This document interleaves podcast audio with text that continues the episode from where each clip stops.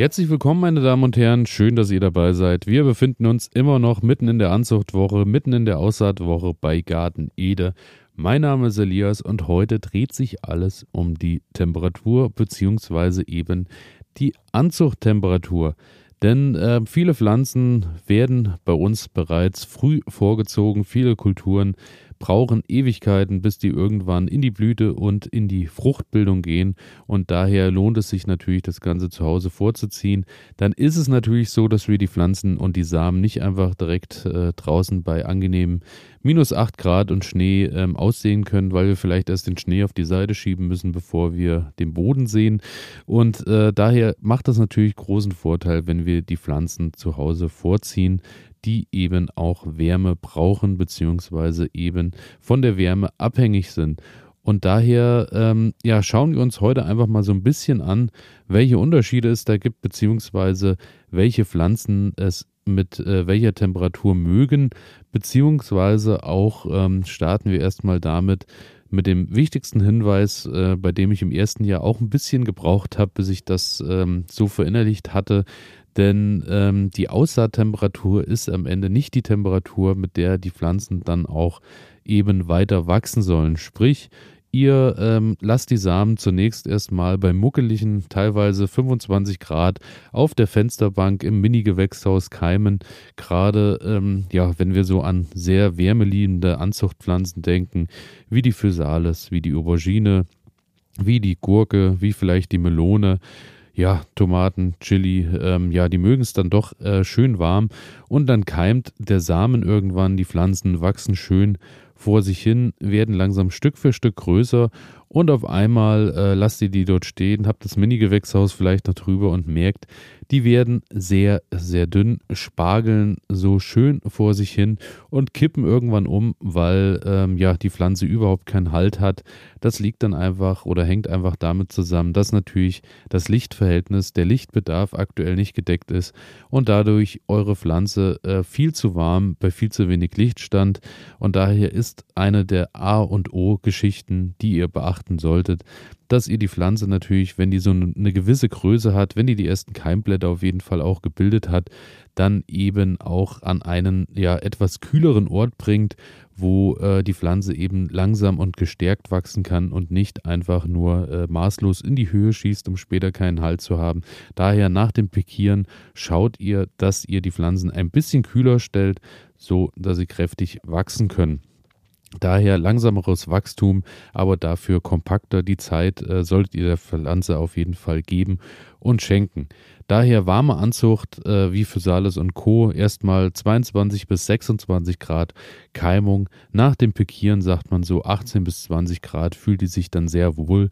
Ich habe die dann bei mir im Wintergarten stehen, drehe dann auch in der Regel, wenn es jetzt keine minus 20 Grad draußen werden und somit die Temperatur auch im Wintergarten stark fällt, keine Heizung extra an und dann überleben die auch ganz problemlos mal eine Temperatur von 15 Grad, hatte auch schon mal 12 Grad dann habt ihr natürlich das Problem, dass die Pflanze dann sehr ins Stocken kommt. Wenn es zu kalt wird, die kriegt einen Kältereiz, kann es unter Umständen sein, dass die eben auch mal eine Woche, zwei dann auf der Größe bleibt und nicht mehr weiter wächst, weil dann natürlich die Pflanze bemerkt, okay, hier ist Alarmbereitschaft angesagt. Sie muss jetzt alle Kräfte bündeln, weil man weiß ja nicht, wie lange die Kälteperiode dauert.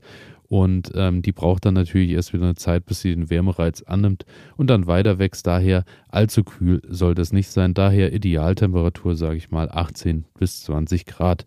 Dann haben wir Pflanzen mit mittlerem Wärmebedarf bei der Keimung 16 bis 20 Grad.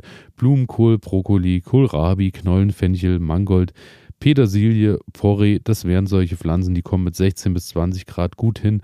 Also sprich, die könnt ihr dann vielleicht auch schon in Räumlichkeiten zu Hause ähm, vorziehen, wo eben nicht dauerhaft die Heizung laufen muss, beziehungsweise wo es eben auch ab und an schon mal etwas kühler ist. Ja, ist natürlich auch einer der Fehler, die man dann oft macht, dass man immer denkt, alle Pflanzen müssen sehr, sehr oder alle Samen müssen erstmal sehr, sehr warm keimen. Ähm, ja, wie ihr hier seht, ist es so, ähm, dass manche tatsächlich auch besser und kompakter wachsen, wenn ihr da ein bisschen schaut, dass die ein wenig kühler stehen. Aber da muss man sagen, bei den mittleren Keimern, bei den mittleren Wärmekeimern ist es auch so, dass die nach der Keimung bzw. nach dem Pikieren trotzdem auch bei dem Temperaturbedarf so bei 15 bis 20 20 Grad bleiben, dann wachsen sie optimal. Wie gesagt, ein bisschen mal, wenn das Thermometer nach oben oder nach unten geht, verzeihen euch die Pflanzen dann auch problemlos. Und dann haben wir noch die äh, Pflanzen, die es natürlich etwas kühler mögen, beziehungsweise auch äh, bei etwas kühlerer Luft, bei etwas niedrigeren Temperaturen trotzdem keimen. Das sind dann zum Beispiel dicke Bohnen, Erbsen, Spinat, Salat, Pastinake, Rettich, Radieschen. Das sind so Pflanzen, die kommen auch mal mit einer Keimung klar bei 12 Grad und schaffen das, beziehungsweise können dann eben auch, wenn ihr die ins Gewächshaus packt oder in den Folientunnel, wenn es da tagsüber die Temperaturen hergeben, keimen die da auch schon ganz problemlos. Darf es dann nachts auch mal ein wenig kälter werden und trotzdem wachsen die dann ganz gut voran. Klar, alles, was unter 5 Grad geht, wird dann bei vielen Kulturen schon schwierig. Manche ja, Salate und Co. überleben das auch ganz problemlos. Nur eben im Minusbereich wird es dann irgendwann gefährlich. Aber auch die wollen dann eben weiter kultiviert werden. Bei guten 10 Grad kommen die ganz gut durch. Bis 5 Grad verzeihen sie aber auch alles. Ja, und ähm, meine Keimung bzw. meine Anzuchttemperatur richtet sich eigentlich immer so ein bisschen nach dem Bedarf an Wärme, den wir zu Hause haben, denn ähm, es gibt die eine große ja doch äh, zum Glück etwas größere Fensterbank im Wohnzimmer, bei der genau drei Anzuchtpaletten nebeneinander passen. Es ist ein bisschen so, als wäre die Fensterbank damals genau von der Größe dafür gebaut worden. Die passen wunderbar nebeneinander und dann können dort die Kulturen schön keimen und wachsen und dann wandern die eben in den etwas oder beziehungsweise deutlich kühleren Wintergarten der sich auch aufheizt, wenn die Sonne scheint. Da wird es dann auch mal schnell, auch im Februar mal 18, 19, 20 Grad. Aber der kühlt dann eben nachts auch bei den Minustemperaturen gut runter. Aber wie gesagt, damit können die Pflanzen ganz gut umgehen.